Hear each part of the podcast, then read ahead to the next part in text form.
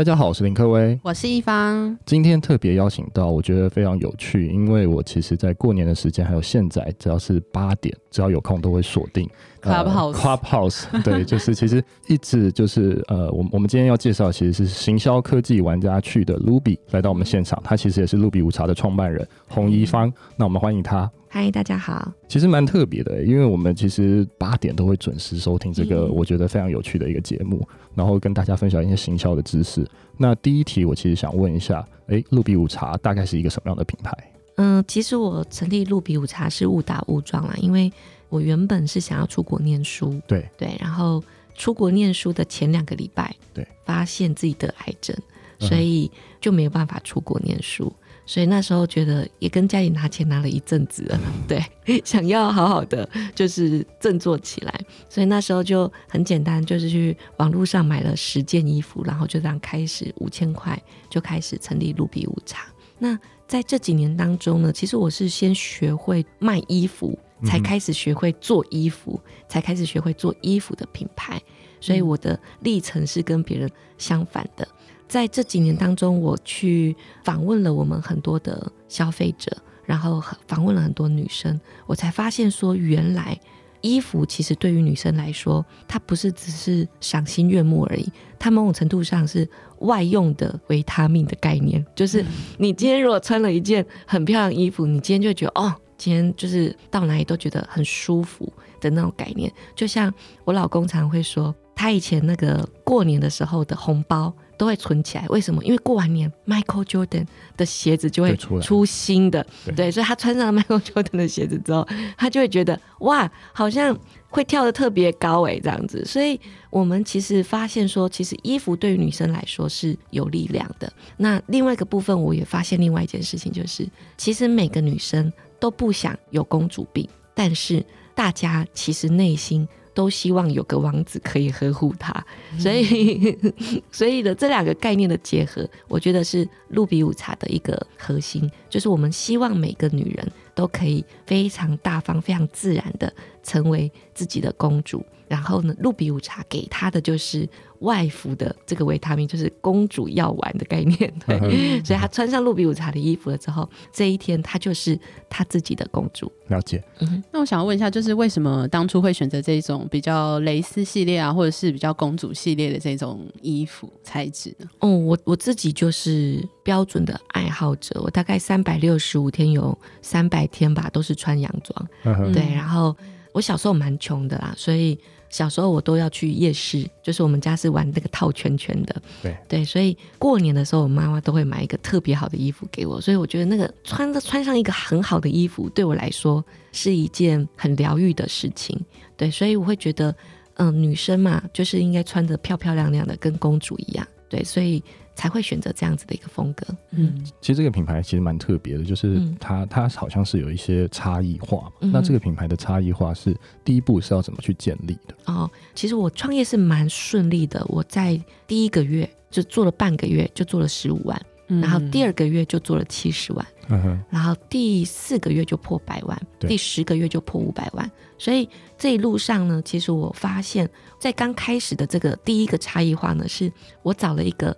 大陆的模特儿，对。对，那那个大陆的模特儿呢，现在是郭富城的老婆，oh, okay, okay. 就是很漂亮的模特儿。那所以那时候第一个差异化其实是照片的差异化，就是大部分同行都是找台湾的模特儿，所以这个模特儿会出现在非常多家哦，有名的模特儿，有名的模特儿，嗯，每一家都是他这样子，对，对，所以风格会很一致。但是我找第一个模特儿是外国的模特儿之后，哎，它就会有很明显的差异，所以这是第一个市场区隔。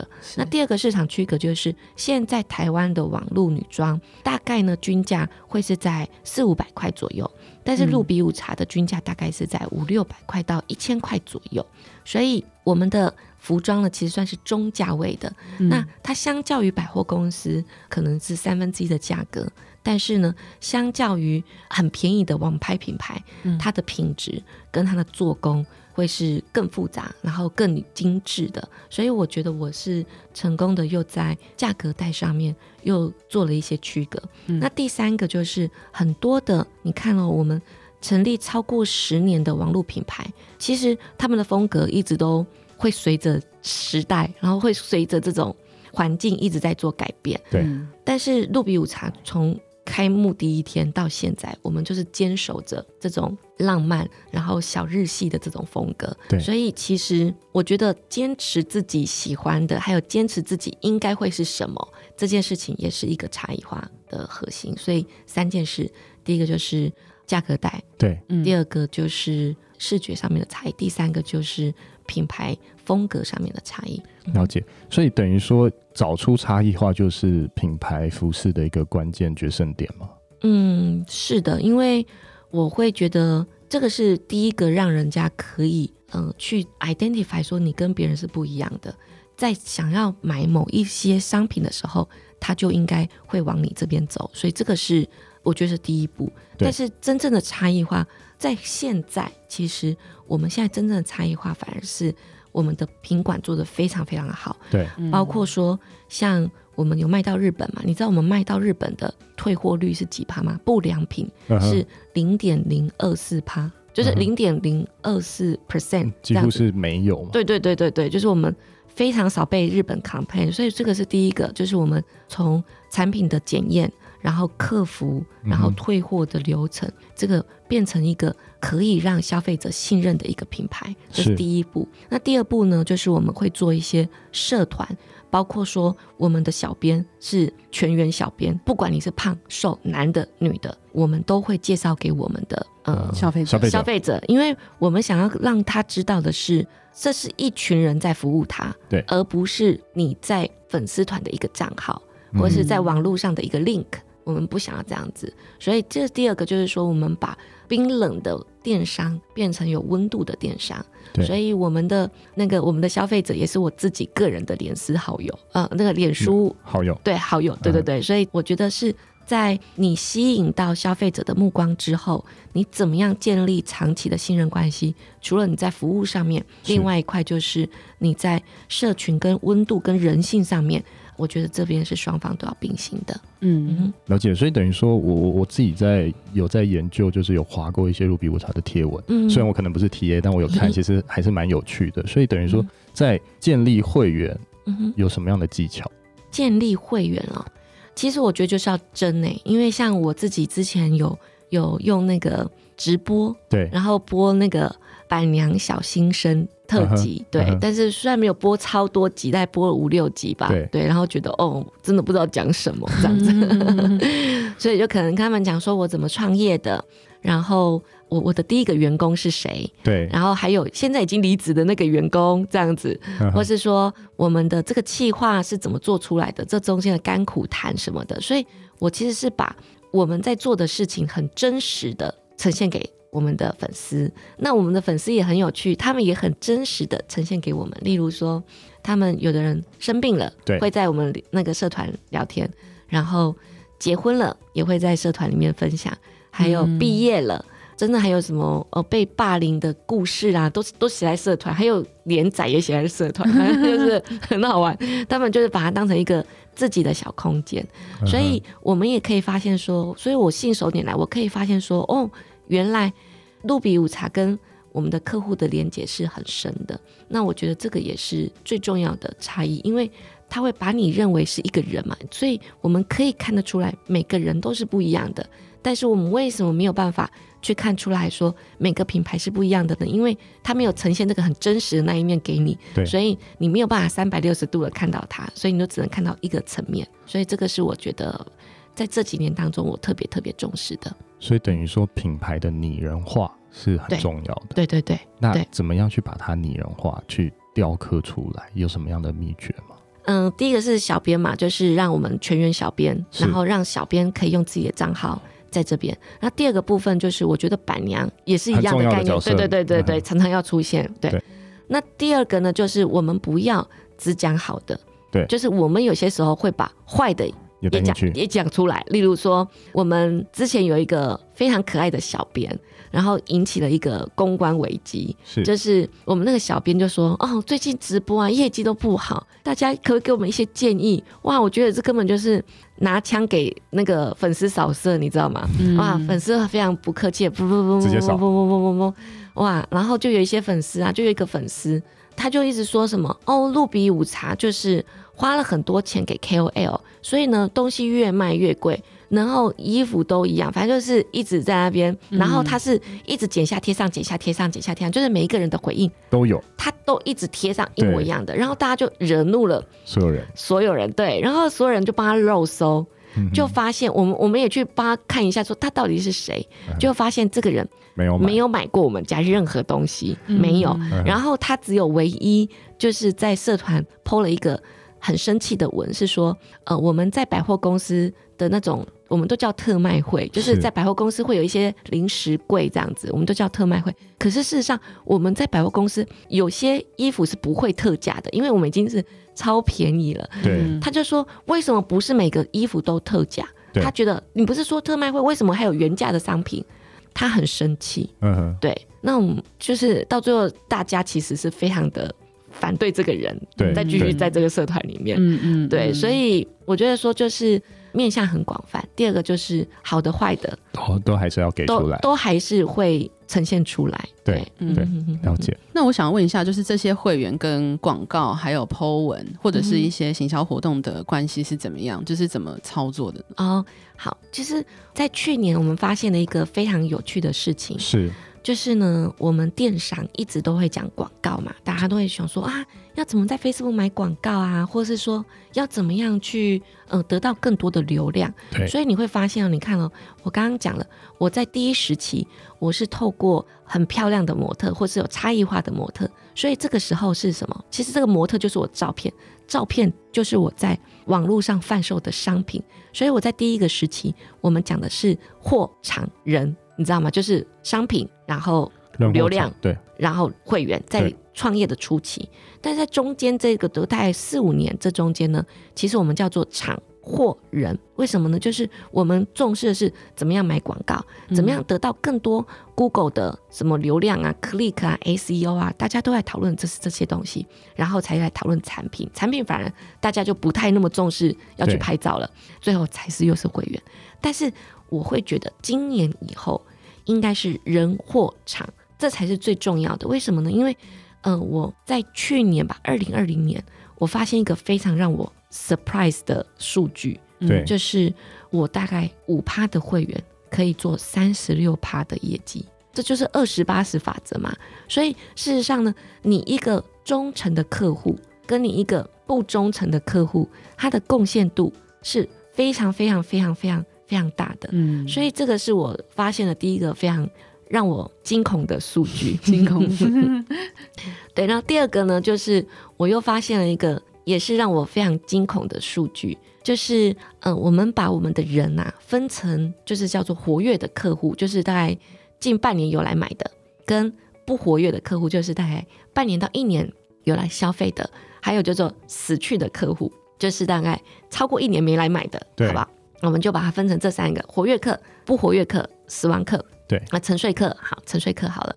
这样子呢，我发现我们百分之六十的人已经是沉睡，已经是沉睡了。所以，因为我们已经做了九年了嘛，所以有六十趴的人已经是沉睡了，这个是非常之合理的。嗯哼，对。但是呢，老实说，你在 Facebook 打广告，我们以前一直在 Facebook 打广告，我们都会打什么？打 look like 就是我们会打一些类似受众或者是兴趣受众，嗯，那可是 Facebook 打广告，这些 look like 跟兴趣受众呢，事实上它的成效超级差。我有听过朋友，就是他只要保一就好了，就是这种、uh-huh. 呃类似受众或是放大型的受众，他只要保一就好了。可是呢，我用沉睡客去到 Facebook 投放广告，它的转换会是刚刚那个 look like 跟兴趣的六倍以上。Uh-huh. 所以也就是说。怎么样把沉睡客唤醒？某种程度有点像大家的后院都有一桶金，都有、嗯、大家祖先都有把金子都藏在我们后院里面。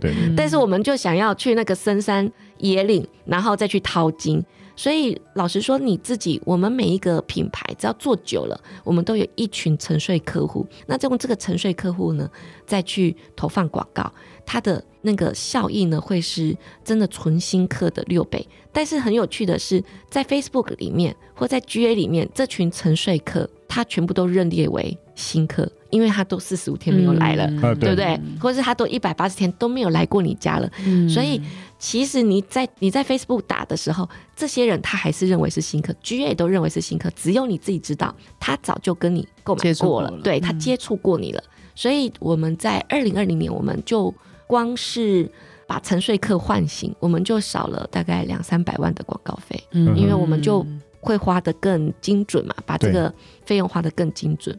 那第三个就是让我非常吃惊的，就是我是在前年吧买了一个嗯 LINE 的贴图，嗯哼，然后这个 LINE 的贴图呢，大概有两百万的粉丝下载，对。对，然后真正到现在有效好友呢，大概有嗯四十万人，嗯、所以所以我推播还有四十万的人可以推播，对，但是呢，呃，我就连推了十次，然后我想要去看这些推播的人点进来的是我的会员吗？还是我的新进会员呢？这样子，这个这个是我我第一个，就是他到底是不是我会员？对，所以这个是我先去想。还有就是我的会员呢，他贡献度是多少？对，不是我的会员的贡献度是多少？非常恐怖！我四十万的有效好友，只有一万人是我的会员。嗯，然后百分之九十七趴啊，九十三趴都是我的会员贡献的，也只有七趴是我的不是会员贡献的。所以你就会发现说，现在 Line 二点零嘛，每一封都要费用的情况之下，你以前呢就是要发四十万封出去，如果你没有分众的话，对。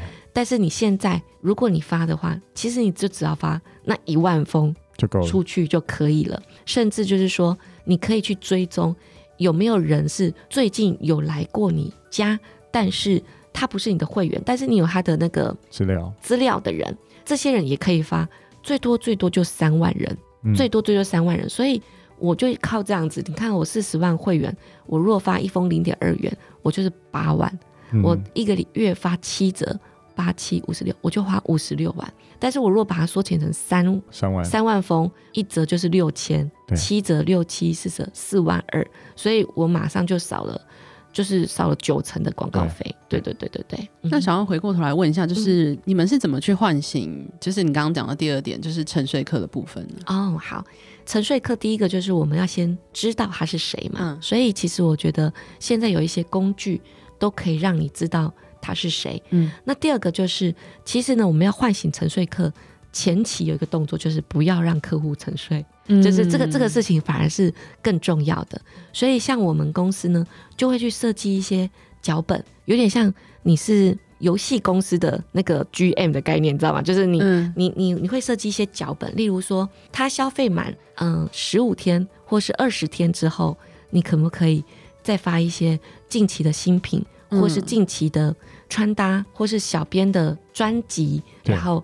或是呃 KOL 的专辑，就是我们会有一些策划嘛，主题企划，然后跟这些人分享，然后跟他们沟通，防止他们沉睡。所以我觉得先做这种透过行销工具，让这个剧本是自动化的，嗯，你就不会需要一直去发，然后也会让沉睡的流失率会减少。所以这是第一个。对，那第二个就是像沉睡的客户啊。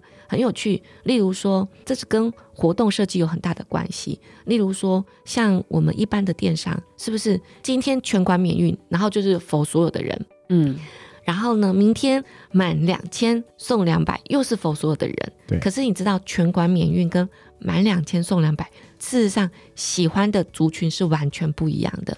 例如说，全馆免运，它吸引到的是新客人，嗯，对，吸引到的是沉睡客或是。他可能是第一次消费要转第二次消费的人，也就是说，全馆免运这种低门槛活动，它呃适合的是比较低忠诚度的人。对对，但是呢，真正业绩的堆叠其实是高门槛活动，例如说满两千送两百，满四千送五百，类似这种高门槛活动，它可以让你的忠诚客户。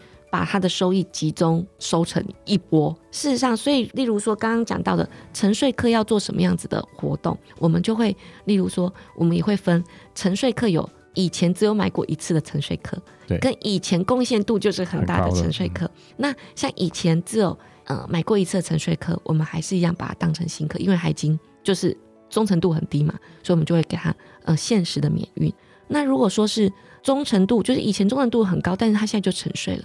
我们可能会给他的是，例如说满额赠对，对但是那个满额相对比较低。例如说，以前我们会满四千才赠，现在可能满两千就赠送一个比较好的礼物。所以这个消费者某种程度上他是认同我们的风格，认同我们的品牌，只是他可能不知道，可能就是嗯最近搬家了，然后就可能家里巷口有一个服装店，然后就常常在那边买，类似这样子。所以他可能是生活习惯的改变，而不是他风格上面改变。所以呢，透过这个。我们其实又可以 renew 一波新的沉睡客回来，所以这个是就是每一个活动，因为以前我们每次办活动都是企划想到要办什么活动就办什么活动，嗯、可是事实上你要办每一个活动之前，你都要去先去思考你要跟谁沟通，嗯，你要跟新客沟通，跟沉睡客沟通，跟活跃客沟通，或是跟高消费的族群沟通。这些呢都是要先想清楚的，想清楚了之后再来办这个活动。嗯哼哼哼。那我想要问一下，就是这种特别的活动，他们的成效都是怎么样呢？我们有做一个叫做沉睡的 VIP，当然我们不会告诉他沉睡，就是说，嗯，这个 VIP 回娘家这样子。嗯，对。那这个 VIP 回娘家的成效真的是非常非常的好，嗯、因为其实他们就是第一。愿意在网络消费，这不是什么年纪或大或是年轻哦，就是很多很年轻的朋友，他们也不想要在网络上买衣服，你知道吗？就是为什么？很多，因为我们开了实体店之后，我们发现有很多人是观望已久，然后想要去实体店试试穿。对，那有的人就是懒得退货。或者觉得退货会不好意思，就是会会有这种。我说不用不好意思，你就要全部退回来。你不喜欢全部退回来，真的没关系，我真的不会生气。对，因为这本来就是一个服务的内容。可是有的人就觉得，嗯，不好意思这样，所以就干脆不要买。嗯、所以第一个就是 VIP 回娘家这个活动为什么会成效很好？第一。他本来就是 VIP，他本来对你的品牌，然后他也本来就是会在网络消费，他认同的品牌也喜欢你的风格，也会在网络消费。他只是就是我刚刚讲的，他就是一时就是生活形态改变，或是他忙了，或是怎么样，或是可能我们这演算法就这样，嗯，他就变漏网之鱼了。对，对，但是大概我们也 renew 了大概有二三十个 VIP 回来。但是二三十个 VIP，平均一个 VIP 在我们公司就是一年的贡献度大概有两万呢。嗯，嗯，很高哎。嗯，所以等于说这些沉睡客他回来，他其实还是会一直 repeat，一直去做购买的动作。对，没错。所以这个东西都我都会去看。例如说，像现在很多人就会问我说：“啊，Ruby，现在那个新客真的很贵耶。”对啊，嗯，对。那要怎么办呢？这样我就说：“哦，我我教你一招。”他就说：“好好好。”他以为想说有什么有没有什么招，对，可以很很便宜的获取到新客。我说：“我教你一招，你会心里好过一点。”他说：“什么呢？”我说：“你去把你去年所有注册的会员全部抓出来，好，不管他是一月一号还是十二月三十一号注册的，全部把它抓出来。对，然后再把这些会员的去年订单全部抓出来，然后你除一下，看每个人平均会给你多少钱。”他就说：“哦，然后呢？”我说：“哦，我算完了，是八千。”这样子，一个新的会员进来会是八千，所以呢，以前我如果看到新客 CPA 一千五，我就会觉得可以关掉了，可以关掉了。但是现在觉得好，还可以，还可以这样子，对，所以我会觉得说，有些时候你不要去执着说，就是我们以前电商都会看本次交易，每一天的交易，我们的目光是非常非常非常短呐，就是我们看当天的交易，这个 campaign 的交易，这个 UTM 的。归因跟贡献度，我们都在看很细琐的东西。但是事实上，如果你把生意来看的话，其实我们要看的是一年、两年、三年嘛。Uh. 所以，如果你把这个尺度拉大，你就会发现说，哎，好像你不用执着于在第一次的时候，它是。就是会亏钱的，对对，对，对，或是说你可能在做决策的时候，你就会完全不一样。所以是时间轴的拉大，就会看到说，其实它的会员贡献度还是高的。嗯，对，没错，没错，没错。了解，Ruby 姐，我想问一下，怎么样去衡量广告的转换率啊？哦，这边呢，应该你想要问的是不同的渠道，对，然后的转换率。因为像这样说，现在我们在 Facebook 是大家花比较多心思在呃投放的，然后也是公认，就是可能后台。呃，操作上面比较精准，然后成效上面比较好控管，是对。但是呢，我会觉得，事实上每一个广告的渠道，其实在露比无茶以前了，我们都只有一个目标，就是 ROAS 最大化，我们做一个目标。所以当然我们就会集中把呃预算全部都投放在 Facebook 上面。嗯，对，但是呢，我们现在呢，除了广告之外，我们现在的呃流量组成是这样，那业绩组成也是这样子，就是三分之一弱的 Organic，三分之一强的广告，还有三分之一大概是我们的叫做私有流量。那私有流量就包含了我们的 LINE 推播，还有我们的 SMS，还有我们的 EDM 跟官网的内部的导流的工具，大概是这些。这些都是我们确切知道他已经是我们的消费者，他是我们的会员，然后我们再去做二次沟通，这是私有流量。所以以前呢，我们大概百分之六十到七十都是广告。对对，因为就是没有把这个两个拆开嘛，就全部都是广告费。所以呢，现在我们反而会变成这样子，就是在私有流量的时候，我们强调的是 RS 要至少要到二十到三十，类似这样，就是因为我们是私有的嘛，啊、我们自己已经自己的私域流量，对对，私域流量的部分，我们至少要二十三十，整体而言。但是呢，我们就会把 Facebook 跟 Google 变成是新客的工具，嗯、对，所以呢，像我们的。Facebook，那尤其是 Google，因为 Google 的转换效果比较小，但是它的扩散范围比较大，所以我们会用 Google 去看每一个的新注册的费用。对对，所以我们的 KPI 已经往前去拉到新注册的费用费用，然后这是第一个，第二个是新注册的首购费用，因为你知道注册到购买当中，对，还有一个很大的 gap，大概。我可以保证每个人大概都有四十趴注册不购买，除非那一页式广告，嗯、对，就是一页式网页，就是注册不购买的每一个人大概都还有四十趴是有注册但没购买的这个概念，所以这个是两个我们现在的 KPI，所以我们把我们原本强调在后面的 KPI 就是转换或是 RS 的 KPI，把它提前提前到看哪一个工具的。新客获取成本是最低的，然后我们就会去做。所以刚刚讲到转换，就是我觉得也是跟我刚刚讲到会员有很大的关系。就是你要知道你这个广告是拿来干嘛的，不是所有的广告都是拿来赚钱的。对对，所以你要先确定了，你这个广告第一个是要打曝光，所以你可能要做一些没有 call to action，但是就是很吸睛的素材。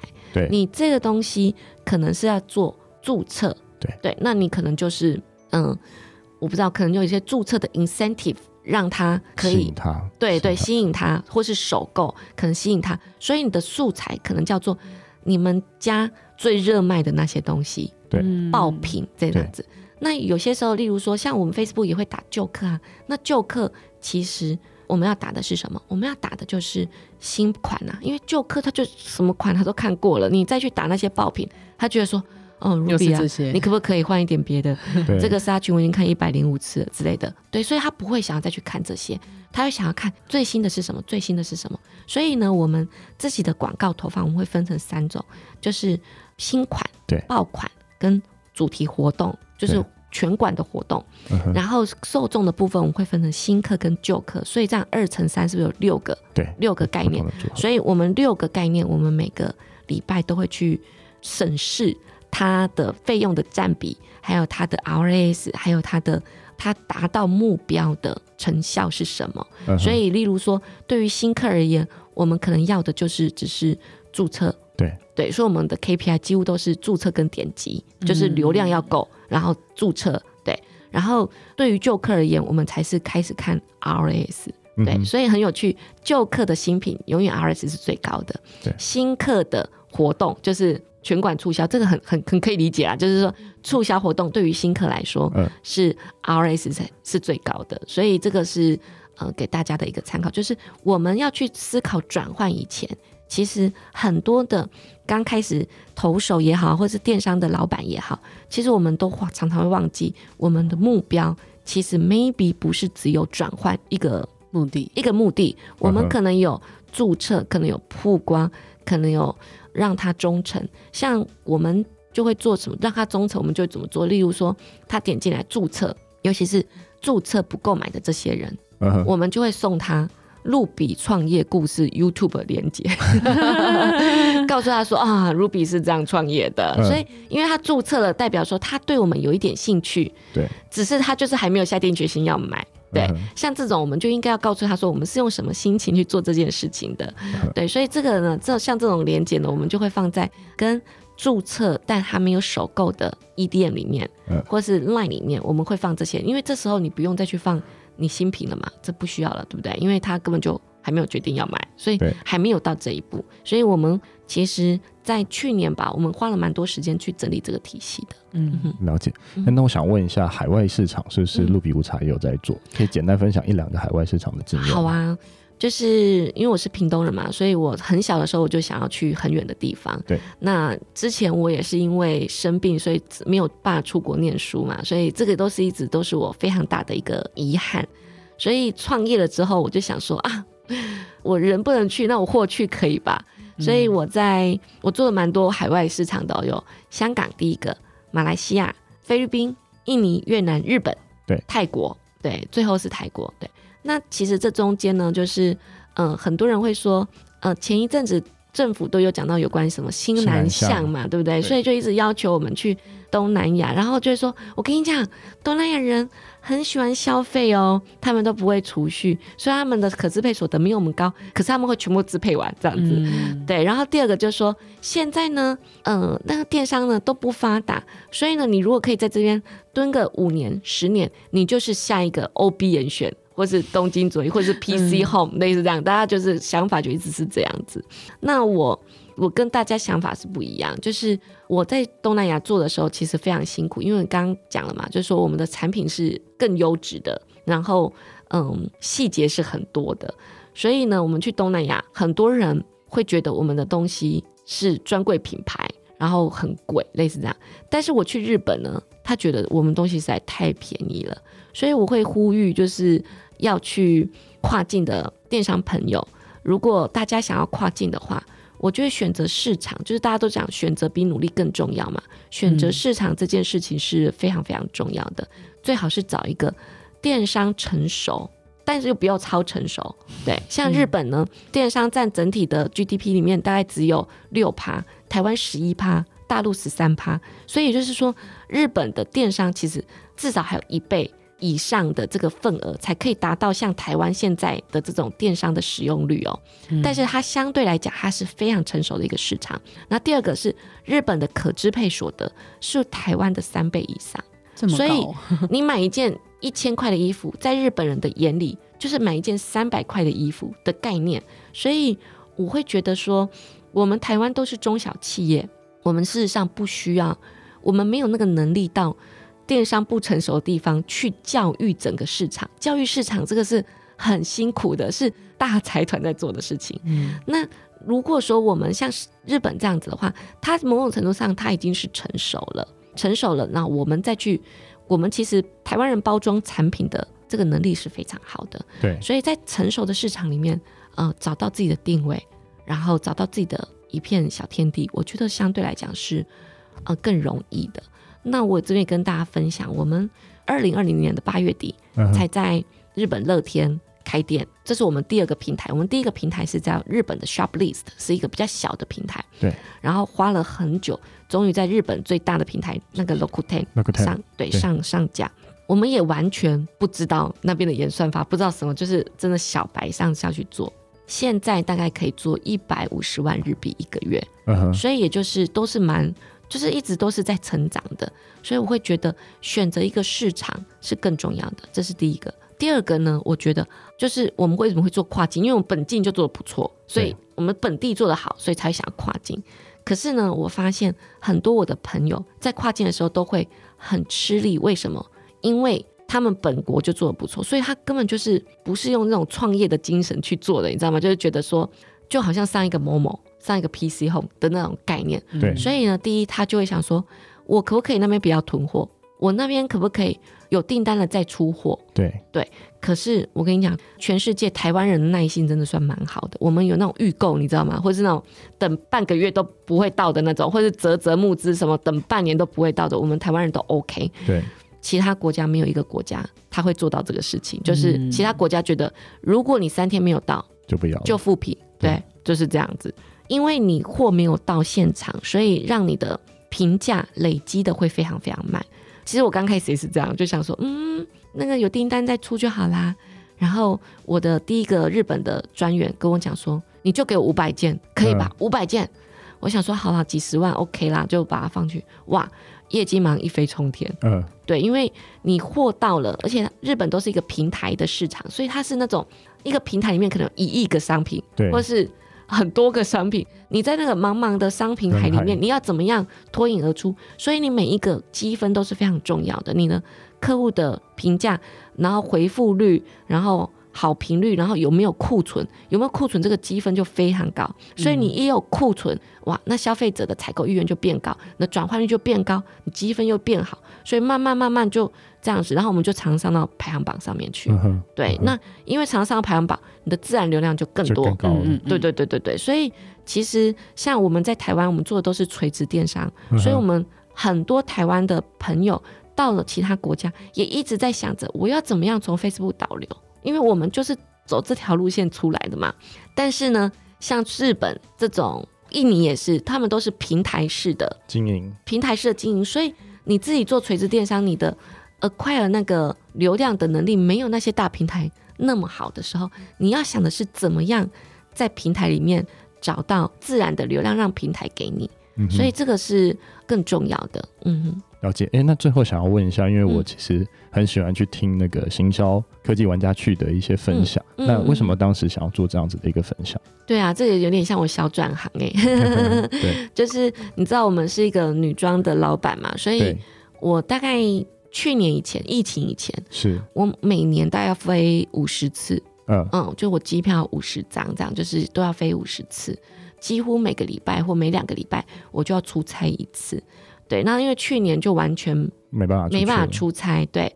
然后第二个就是去年的 Line，我刚刚讲嘛，我们 Line 又升到二点零，我们从一个月十六万，如果我要一样的频次发的话，会变五十八万，所以我才发现说，哦，这个事情是很严重的。所以我在二零二零年呢，我我花了很多时间在了解会员的分群。还有第二个部分就是我了解那个 MarTech 的工具，对，那我就发现说很多人，因为我我就会去分享嘛，我这个人就是比较大啦啦会想要分享。那分享过程当中，我发现这个电商的从业人员，我们很多朋友其实对 MarTech 工具的知识或是理解是非常非常少的。对，那我会觉得哦哦很恐怖哎。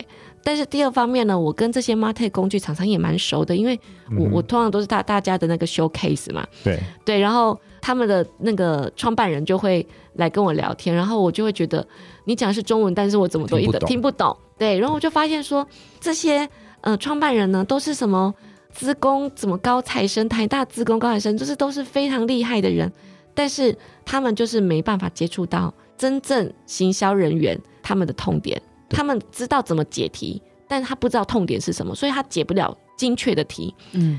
但是我们行销的同仁呢，或是我们的朋友们呢，其实我们没有办法正常的许愿，你知道吗？我们许愿就是我们只知道，我们只会抱怨说啊，广告费越来越贵了，但是我们不知道要怎么样去许愿给这些工程师听，让他们来帮助我们。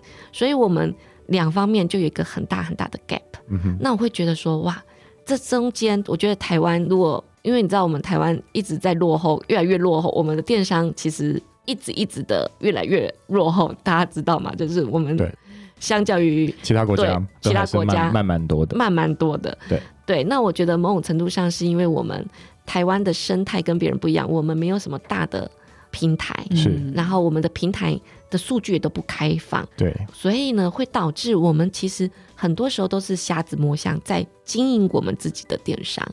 所以，如果我就觉得说，如果有一个机构也好，有一个媒体也好，把就是 MarTech 的工具，有点像大家买家电，你买扫地机器人是不是也会看开箱文？是啊，你怎么买那个 Chatbot 都不会看开箱文啊？就没有人写开箱文呢？对，所以我觉得说，其实如果有一个媒体，它可以把这个 MarTech 的工具讲得更亲民，然后可以让更多人知道 MarTech 是在干嘛的，那 maybe 我们那些留美啊、留外的这些工程师在台湾就可以找到一席之地。然后我们台湾电商的这个产业也会更数据化，然后更精确的知道自己要做什么。所以我觉得这件事情是一个蛮有意义的事情呢。对、啊，我觉得是非常值得。对，哎，那要不要就讲一下，大概是哪时候会会有固定的就是访问人？是每天的八点吗？每天晚上一到五的每天八点。Uh. 对，然后我们现在就是我我我是属于品牌端嘛，是对，然后在数据控，然后另外一个是烧麦的校长，校长就是有点像教育端，教育端对。然后我们还有一个 Tattoo Tech 的代表，就是我们。还是有 hardcore 的人，但是他讲的话有些时候我们还是听不懂，对，我们还在努力当中。但他已经是比较会陈述的塔图的 Teddy，然后我们三个现在会共同的去安排一整个礼拜的呃时段这样子。了解，嗯，好啊，那今天非常谢谢 Ruby 来到我们的现场，然后跟我们非常分享非常多电商知识，谢谢他，谢谢。好，谢谢，谢谢大家。谢谢。